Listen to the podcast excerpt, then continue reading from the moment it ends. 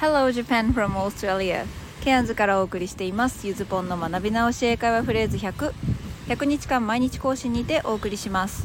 ゆずぽんの English lesson 略して Ponglish。塾講師10年の知識と現地での実体験を組み合わせ即戦力になるフレーズをご紹介していきますのでお楽しみに。Let's enjoy Ponglish! さあ前回は置いといてと言いたい時の超短い一言をご紹介したんでしたね。覚えていますでしょうか？はい。Leave it これでしたね。まあ it の最後はあんまり聞こえないことが多いので Leave it って聞こえます。忘れちゃってた人はその場で誤解唱えましょう。Leave は約七変化も何個覚えてるか確かめてみてくださいね。さあそして今日は Leave と、まあ、よくセットで学校なんかでは教えるような動詞。それを使ったこちらのフレーズです。Today's phrase Keep it up その調子。これねこれもまた言える場面が大量にあります。まあ、頑張れっていう励ましの言葉としても多用されてたりしますね。でまあ、えーと、 Keep it up って言ってるんですけど単語の単語と単語の間がくっついちゃうので音的にはキーペラって聞こえます。そして、え文の作りとしてはこれ実は前回クイズでご紹介したあのほっといてと同じ形なんですよね。Leave me alone と同じ形、まあ、文構造ってやつをとっています。動詞があって何かを何かの状態にしておくっていう感じの形です。Leave me alone 後にする。私を一人にして。Keep it up Keep 保つ。it それをアップ上に。っていう風にね。ちょっと音声だと分かりにくい場合は是非ノートの方を覗いてみてください。それを上に保っておいて直訳するとこんな感じなんですけど、まあ、フレーズとしてはこの調子でいこう。その上がり調子アップのままでいこうぜっていう風に今調子がいい人にかける言葉です。ちょっと会話例でご紹介します。Your English is getting better. Keep it up. Oh thanks. I will. こんな感じですね。君の英語上手くなってるね。この調子でに対してありがとう頑張ると言っています。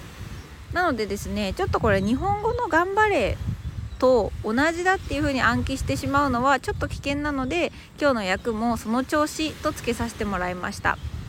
今解説した通り日本語の頑張れほどこう何にでも使えるっていうわけではないんですね。例えばくじけそうな人それからもしくはこう下がり調子で踏ん張って持ちこたえないといけないような状況に対してはちょっとこのフレーズ微妙です。なぜならもうキープを使ってる時点でアップ上上がり調子な状態があのデフォルトに入ってるのでそれをそのまま続けていこうぜってことなんですよね。なので、まあ、日本語訳ではなくイメージをつかむことでより違和感のない使い方ができるようになっていきます。さてそして続きましてプラスアルファのコーナーですね。今回のテーマは What's the difference between keep and leave? とタイトルにしてみました。まあ、キープとリーブの違いですね。こちらを紐解いていこうと思います。どちらもねこれ学校なんかだと後ろに人もしくは物プラス状態を並べることでその人や物を何か状態のままにするっていう意味になると教えます。私も実際教えてました。で実際にねこう両方どっち使ってもいいパターンっていうのもあるんですね。ただやっぱり単語が違うので意味とかニュアンスの違いはあります。皆さん前回ご紹介したリーブの意味中心のもの覚えていらっしゃるでしょうか？離れるだよっていう解説をしましたね。オフに通じる感覚があるよとも。キープはこれに対してねその対立概念オンにあたる感覚を持ってると思ってもらえればいいと思います。日本語訳でちょっと固く言うんだったらキープは保持する。意識がそれに対してオンになっている。そしてリーブは放置する。意識がそれに対してオフになっていると考えてください。日本語も英語もなんかキープリーブ保持放置とどことなく音が似てる感じになって面白いですね。どちらもある状態が継続するっていう意味では同じですがそれが意識的なのかそれとも意識の外なのかが違うよというわけです。ここはちょっと日本語でキープを使う場面を考えてみましょう。リーブと比べるとキープはキープするっていう動詞としてね日本語にも取り入れよく取り入れられてる印象があります。行きつけの居酒屋でのボトルキープ。運転するならキープレフト。最近は言わないそうですけど。サッカーのゴールキーパー。キープする人という意味ですよね。これどれもリーブには置き換えられません。もうゴールリーバーなんてダメですよね。ゴールをほったらかしてどっか行っちゃう人。敵チームには喜ばれるかもしれないですけど。こんな感じでキープって案外日本語に溶け込んでいます。そしてそれに対してじゃあリーブは私はちょっと21をつけるぐらいしか私は思い浮かばないですけど今回を機に調べてみたらあれ Reeve であって Leave ではないらしいです、えー、REVE って書くらしいんですね。Leave21 のリーブは。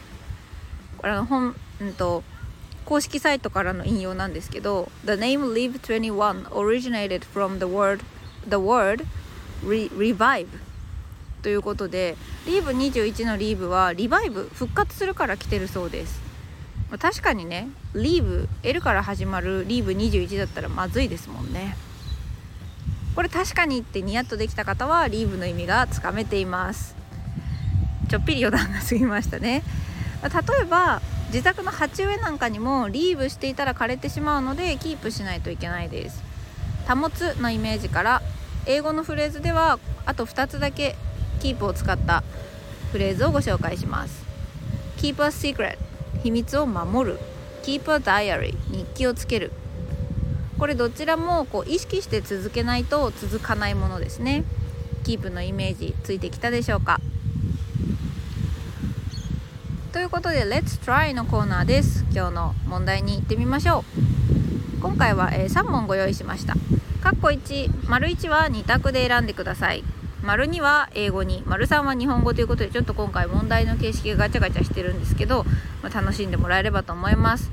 1つ目どちらが一般的か選んでみましょう。My sister always her room dirty. はいこの音の部分に keep と leave どちらが入るか考えてみてください。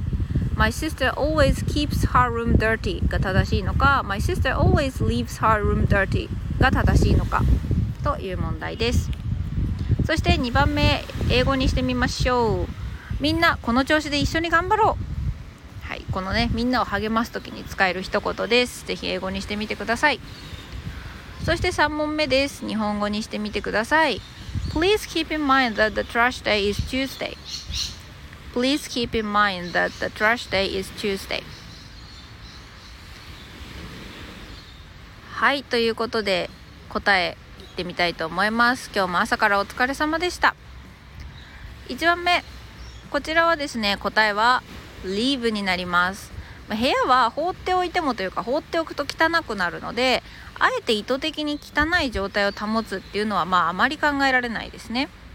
なのでここでは放置が放置というニュアンスの入っている leaves が適切です。My sister always leaves her room dirty. お姉ちゃんいつも部屋汚くしっぱなしなんだからっていう感じですね。ちょっと耳が痛いです。私も言われてましたよく、まあ、同じ感じで Don't leave the water running. 水出しっぱなしにしないでとかね。本来なら止めるはずの水を出しっぱなしにしているので leave です。さあそして2問目、え、Everyone let's keep it up. もしくは Let's keep it up everyone. これは今日のフレーズに Let's を足してそれから Everyone と呼びかけを入れればできる問題でした。呼びかけにはねかあの書く場合は必ずコンマを入れて文とは区切って書きます。これをしないとね文本体と呼びかけの単語との区別がつきにくくなってしまうためです。さあそして最後。Please keep in mind that the trash day is Tuesday ですね。ゴミの日は火曜日だって覚えといてねと。なんかこう家庭で使えそうなフレーズです。これ keep in mind 心に留めておく。これもやっぱり意図しないと何か言われたことはリーブしてしまうので keep と leave の置き換えができるフレーズとは言えません。keep in mind で心に留めておく。これもよく出てきます。ということで今日はこの辺にします。次回は今日のフレーズをもう少し応用していきます。お楽しみに。Today's lesson is over. Thank you for listening. We learned just one phrase today, but many a little makes many a little makes a mickle. Let's keep it up. Have a happy day with Spanglish.